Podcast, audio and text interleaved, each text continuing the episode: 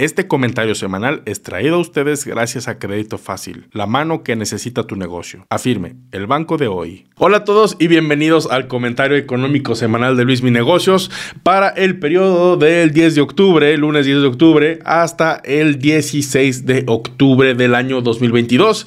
Ya falta muy poco para que termine el año. Eh, hay que aprovechar estos últimos días del 2022 para esos propósitos que teníamos rezagados, hacerlos realidad y también pues para eh, ir planeando las fiestas decembrinas, ¿no? Y esperemos, esperemos ver este año un rally financiero que pues ojalá se nos dé. De, hecho, prácticamente de, en un histórico de las bolsas de valores, el periodo que consta de eh, finales de octubre a diciembre generalmente es bueno. Este año ha sido de la cachetada para los mercados financieros, no es ninguna novedad.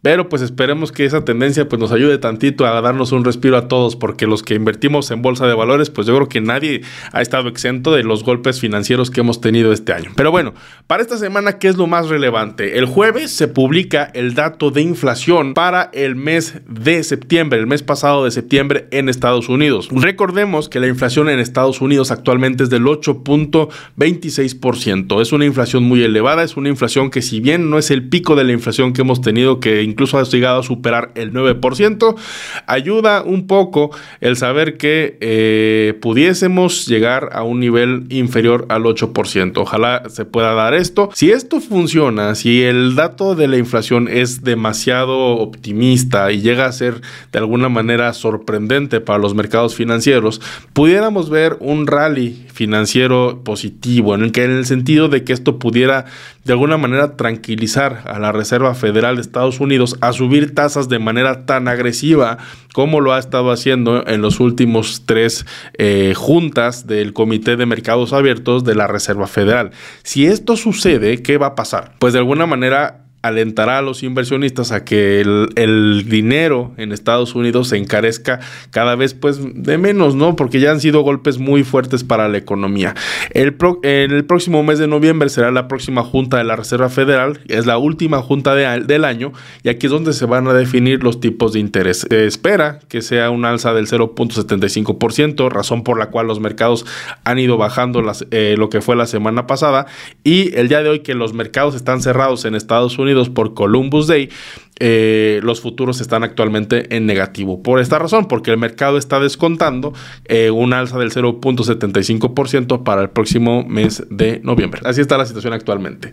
Eh, también lo que ayudó un poco a que los mercados cayeran la semana pasada es el sólido mercado laboral de Estados Unidos. Si hay algo, si hay algo que a mi punto de vista nos está salvando de una recesión fuerte, es el mercado laboral en Estados Unidos. Actualmente, eh, según datos de la semana pasada, se redujeron en un millón las nuevas vacantes en Estados Unidos. Las vacantes en Estados Unidos actualmente son de 10.1 eh, millones de vacantes contra 11.1 que teníamos el mes anterior, pero sigue siendo muchísimo, sigue siendo mucho y la economía de Estados Unidos necesita mano de obra, la gente aún no regresa a trabajar del COVID y pues esto nos ubica una tasa del, desempleo que está en un 3.5%, lo cual es una tasa muy, muy sólida y muy buena. ¿no?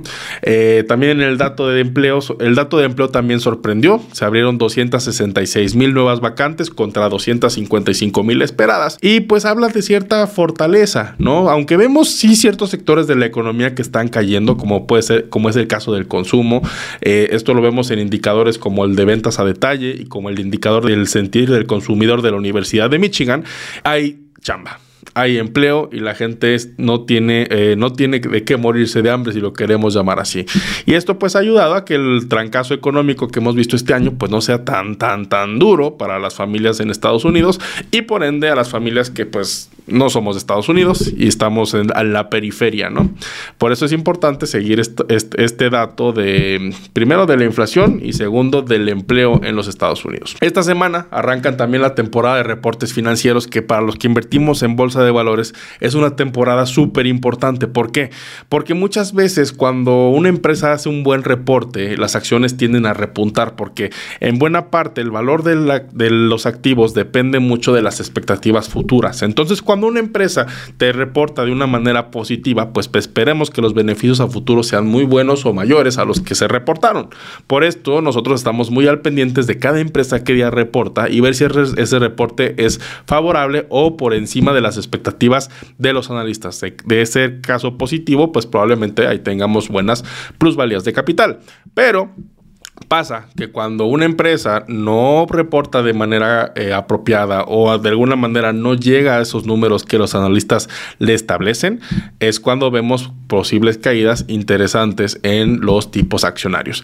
Hay empresas eh, y bancos principalmente como Morgan Stanley que ya dijeron que esta temporada de reportes no se espera tan próspera como lo fue el trimestre anterior. Entonces vamos a estar muy atentos a los reportes del tercer trimestre de este año para ver qué tal les fue a las empresas en las que nosotros estamos invirtiendo y em, pues esperar que estos reportes vayan de acuerdo a lo que el mercado espera de ellos y de esta manera pudiéramos ver lo que eh, sería un pequeño repunte en los indicadores financieros de Estados Unidos.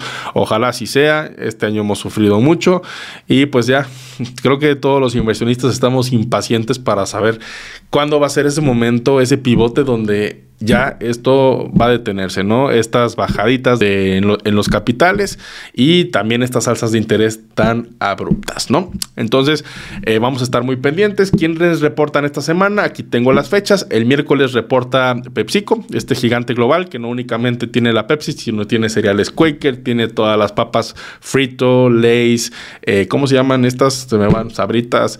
Es un conglomerado muy fuerte. Ellos reportan el día miércoles, el jueves reporta BlackRock, los que han tomado webinars de inversión conmigo o han visto mis videos sobre ETFs, pues vemos ahí mucho BlackRock, esta empresa que controla pues en este momento más de 8 millones de millones de dólares en, en 8, 8 trillones de dólares en inglés en, en activos en, en, custodia, es un monstruo a nivel global, reporta el día jueves y el viernes reporta lo que son JP Morgan, Wells Fargo y Morgan Stanley, tres de los principales bancos en Estados Unidos, hay que estar muy muy atentos de eso.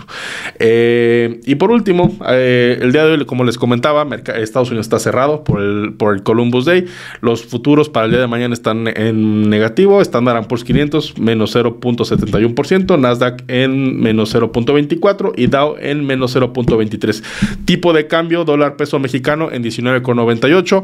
A mí, en lo particular, para los que somos en México, me gusta mucho este tipo de cambio para hacernos posiciones que están dolarizadas. Abajo de 20 me parece un nivel extraordinario. Estamos rozando esa rayita, entonces puede ser una muy buena opción para invertir.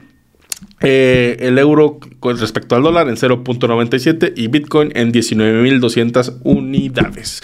Pues bueno, ese es el comentario de esta semana. La verdad es que eh, hay que estar al pendientes en, el dato de inflación del día jueves. El miércoles también tenemos otros datos relacionados a la confianza del consumidor en Estados Unidos. Y pues disfrutar, disfrutar de esta semana. Esperemos que sea mucho más tranquila que las anteriores.